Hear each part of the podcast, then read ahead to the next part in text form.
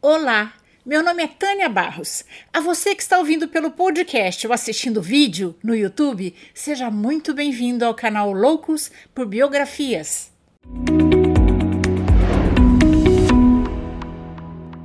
E se você é novo por aqui, convido você a se inscrever no canal. E se gostar desse vídeo, deixe seu like, seu comentário, porque isso ajuda o canal a crescer. Mas antes de começarmos, eu gostaria muito de agradecer aos apoiadores do canal no Catarse, os que estão se tornando membros do canal no YouTube e a todos que estão se inscrevendo, dando like, deixando seus comentários carinhosos. Agora vamos lá, senta que lá vem história. Esse ano tivemos o nosso bicentenário da independência e vamos votar novamente para presidente. Para votarmos bem nessas e em outras eleições, precisamos conhecer a nossa história. Então, nessa série de biografias, vamos conhecer quem foram os nossos presidentes da República Brasileira. Lembrando que eu não coloquei minha visão pessoal em nenhuma dessas histórias. Eu usei uma série de livros que vou, como sempre faço, deixar as fontes que usei na descrição. Agora vamos lá, senta que lá vem história. Junto a Marechal Deodoro da Fonseca, nosso segundo presidente, Floriano Peixoto, pertence ao período chamado República da Espada, porque os nossos dois primeiros presidentes eram militares. Ambos também foram eleitos indiretamente pelo Congresso. Floriano nasceu uma família modesta e teve auxílio de um padrinho para estudar, e logo se tornou militar. Participou nos primeiros combates na Guerra do Paraguai como tenente e do último episódio do conflito, a morte de Solano Lopes, já como coronel. E era respeitado como um dos heróis da Guerra do Paraguai por monarquistas e republicanos. Casou-se com sua prima, Josina Vieira Peixoto, 18 anos mais jovem do que ele e filha do seu tio e pai adotivo. O casal teve oito filhos membro do Partido Liberal, é indicado como presidente da província e chega ao posto mais alto do exército. A riqueza de seu pai adotivo, mesmo sendo um senhor de engenho, não se comparava aos barões do café, que frequentavam os salões do governo republicano. Talvez isso explique o fato que, durante todo o seu governo, Floriano tenha se recusado a morar no Palácio do Itamaraty preferindo continuar morando com sua família no subúrbio carioca. E tirava do bolso o dinheiro do bonde para ir para casa. Em novembro, quando o então presidente Deodoro da Fonseca tropeçou em seus próprios erros políticos, sendo obrigado a renunciar, a ascensão de Floriano Peixoto parecia natural. Mas Floriano Peixoto tornou-se presidente de forma no mínimo duvidosa. O artigo 42 da Constituição Federal determinava de forma clara que, se o chefe do Poder Executivo deixasse o cargo sem que houvesse decorrido dois anos do seu período de mandato, ou seja, metade, uma nova eleição deveria ser realizada. Quando Deodoro renunciou, nem nove meses da sua posse tinha se passado, e Floriano Peixoto assumiu mesmo assim, sem que houvessem feitas novas eleições. Começou um governo em meio a dificuldades. O país passava por uma forte crise econômica e política. Austero quase nunca aparecia em público, e quando o fazia, sempre usava uma farda militar. Durante as reuniões de ministério, o presidente mais ouvia do que falava. Floriano sabia que o seu governo não seria fácil e já no início de 1892 precisou enfrentar a sua primeira prova de fogo. No dia 19 de janeiro, o sargento Silvino de Macedo comandou um motim na fortaleza de Santa Cruz, em Niterói. De lá, os rebeldes partiram para a ilha de Laje, onde se apoderaram de outro forte. Com isso, fecharam a entrada da Baía de Guanabara. O governo tomou conhecimento do ocorrido por um ofício enviado pelo próprio sargento Silvino, se dirigindo diretamente ao novo presidente, o Marechal. O sargento se dizia fiel a Deodoro da Fonseca e admirador de sua ditadura. Queria a volta do Marechal em até duas horas senão iria bombardear a capital. O sargento imaginava que a sua ação fosse desencadear mais levantes em outros fortes do Rio de Janeiro, mas foi o contrário. Os demais militares ficaram indignados com aquela atitude tresloucada, ainda mais vinda de um mero sargento. Floriano reuniu o Estado-Maior e ordenou que a esquadra reprimisse o motim. Os rebeldes recuaram para a fortaleza de Santa Cruz e tentaram resistir usando canhões, mas não tiveram a menor chance contra os navios de guerra da Marinha fiéis ao presidente. O sargento Silvino acabou levando um tiro no rosto que o desfigurou. Floriano sabia que o seu calcanhar de Aquiles era a polêmica em torno da legitimidade do seu mandato. Por isso, até o último dia do seu governo, assinou seus decretos como vice-presidente. A discussão sobre a legitimidade ou não de Floriano ocupar o cargo de presidente, sem ter havido novas eleições, iam além das esferas jurídicas, porque nomes importantes da época também desejavam concorrer à presidência. Movidos por esse interesse pessoal, no dia 31 de março de 1892, um grupo de 13 oficiais publicou um manifesto criticando o governo e o acusando de praticar suborno e corrupção. Os militares exigiam a realização de eleições. Dessa vez, Floriano não lidava com uma mera rebelião de sargentos, mas de nove generais e quatro almirantes.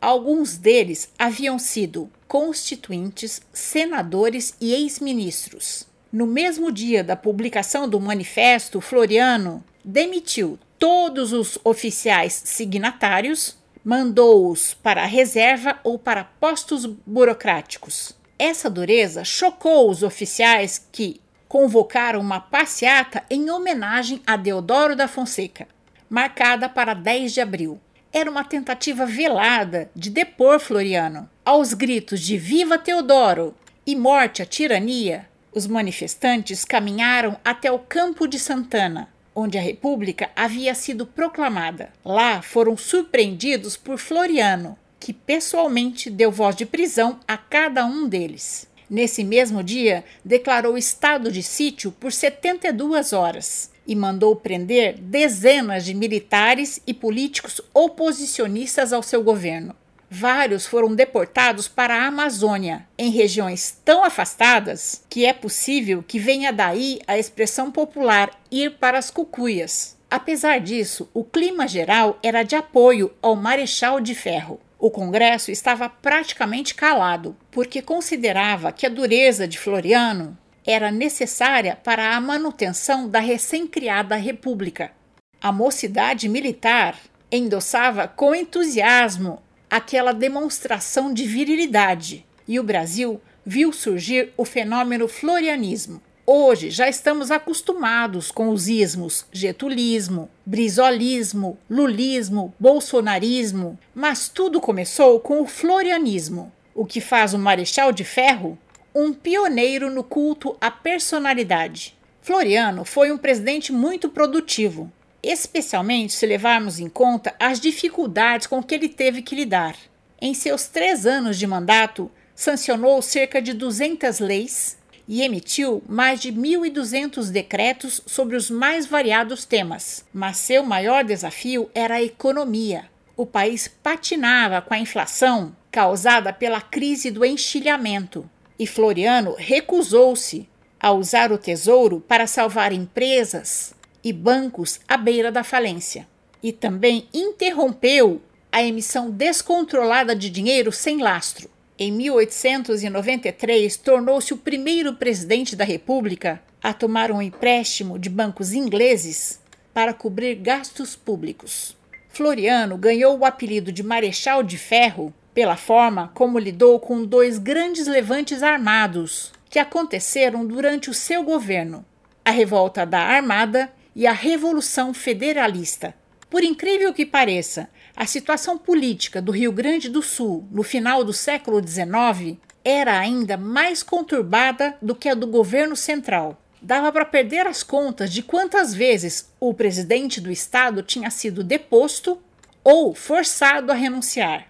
Essa instabilidade toda tinha origem no fato de que a elite gaúcha estava rachada em duas facções. A primeira se reunia em torno do presidente do Estado, o jornalista Júlio de Castilho, líder do Partido Republicano Rio-Grandense. Castilho foi um dos constituintes em 1891. Votou em Deodoro e o apoiou quando ele tentou se tornar ditador. Por isso, o parlamento gaúcho afastou Castilho. Em janeiro de 1893, Castilho reassumiu a presidência do Estado, para desgosto de boa parte da população.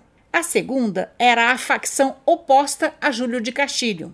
O grupo se reunia em torno de Gaspar Silveira Martins, ex-membro do Partido Liberal, senador, ministro e desafeto do presidente Deodoro, por uma disputa de um amor antigo. Os republicanos de Júlio de Castilho representavam as novas elites, que se ascenderam ao poder em 1889. Já os federalistas de Silveira Martins eram membros de uma elite rural tradicional, estancieiros que se sentiam prejudicados com a proclamação da República.